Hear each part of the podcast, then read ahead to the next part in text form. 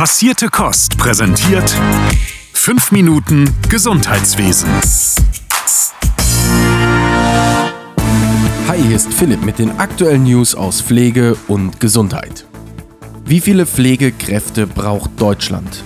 Das Statistische Bundesamt hat berechnet, dass bis zum Jahr 2049 zwischen 280.000 und 690.000 zusätzliche Pflegekräfte im deutschen Gesundheitswesen gebraucht werden. In einer Pressemitteilung hat sich Christine Vogler vom Deutschen Pflegerat zu den Zahlen geäußert. Sie würden das bereits heute bestehende Dilemma in der Pflege verdeutlichen, sowie die Notwendigkeit für schnelle und nachhaltige Lösungen. Laut Vogler werde es bereits im Jahr 2034 zu einem Mangel an 350.000 Pflegekräften kommen. Und schon heute seien es 115.000 Vollzeitstellen in der vollstationären Langzeitpflege, die unbesetzt sind. Es sei daher längst überfällig, alle Hebel in Bewegung zu setzen, um den Pflegeberuf attraktiver zu machen.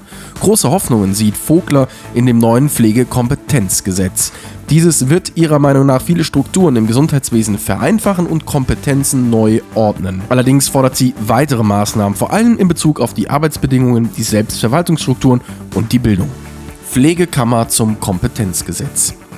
Auch die Pflegekammer Nordrhein-Westfalen hat Stellung zu den vorläufigen Eckpunkten zum Pflegekompetenzgesetz genommen. Diese seien ein erster Schritt. Allerdings müsse man im weiteren Verlauf die Pflege mit einbeziehen, um den Umfang an eigenverantwortlichen Leistungen festzulegen. In einem Schreiben an Bundesgesundheitsminister Lauterbach wurde ein Mitbestimmungsrecht bei den folgenden Tätigkeiten gefordert die Umsetzung des Pflegeprozesses, die Erhebung und Feststellung des Pflegebedarfs sowie der Pflegeplanung, die Organisation des Pflegeprozesses und die Analyse, Evaluation, Sicherung und Entwicklung der Qualität der Pflege.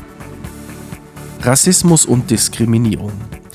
Nachdem sich letzte Woche bereits die Deutsche Krankenhausgesellschaft zu den aktuellen deutschlandweiten Demonstrationen gegen rechts geäußert hat, ziehen nun weitere Akteure aus dem Gesundheitswesen nach. Christel Bienstein vom Deutschen Berufsverband für Pflegeberufe rief alle Pflegenden zum Zusammenhalt auf und bat darum, Haltung für Vielfalt und Menschenwürde auch öffentlich zu zeigen. Es sei unfassbar, dass man sich im Jahr 2024 wieder gegen rechtsextreme und menschenverachtende Meinungen positionieren müsse, als hätte es die deutsche Geschichte nicht gegeben. Professionelle Pflege stünde für Solidarität und mache keine Unterschiede aufgrund von Merkmalen wie Hautfarbe oder Herkunft. Bienstein verwies auf die rund 20 Prozent der Pflegenden, die eine ausländische Staatsangehörigkeit haben.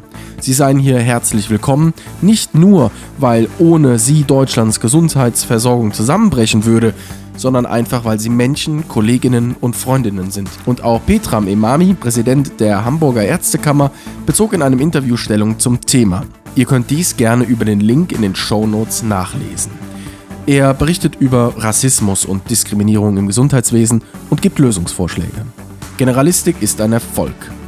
Die Lenkungsgruppe Junge Pflege im Deutschen Berufsverband für Pflegeberufe hat sich in einem Statement an Politik und Verbände für die generalistische Pflegeausbildung ausgesprochen. Sie ermögliche eine Professionalisierung des Berufs sowie den Erwerb eines breiten Kompetenzspektrums. Dadurch werde mehr Flexibilität im Beruf ermöglicht. Das Statement ist laut der Gruppe eine Reaktion auf die anhaltende Diskussion um die Generalistik. Erst kürzlich haben Vertreter der Pädiatrie einen Personalmangel beklagt und diesen in Zusammenhang mit der Generalistik gebracht ebenso wie die CDU-CSU-Bundestagsfraktion. Und auch Claudia Moll, Pflegebevollmächtigte der Regierung, äußerte Bedenken, dass sich durch die generalistische Ausbildung weniger Pflegende für die Altenpflege entscheiden könnten. Aktuell gibt es aber keine Belege für solche Aussagen. Da die Generalistik im Jahr 2020 eingeführt wurde, wird es erst 2025 genaue Statistiken zum Thema geben keine Corona-bedingte Kündigungswelle. Während der Corona-Pandemie gab es die Befürchtung, dass Pflegepersonal aufgrund der gestiegenen Belastung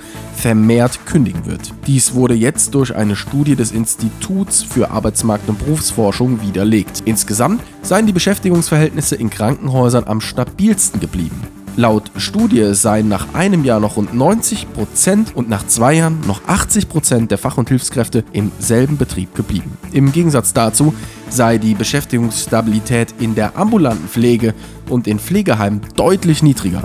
Dies habe aber weniger mit der Pandemie zu tun, sondern vielmehr mit den generellen Problemen, Mitarbeitende in diesem Bereich lange zu halten.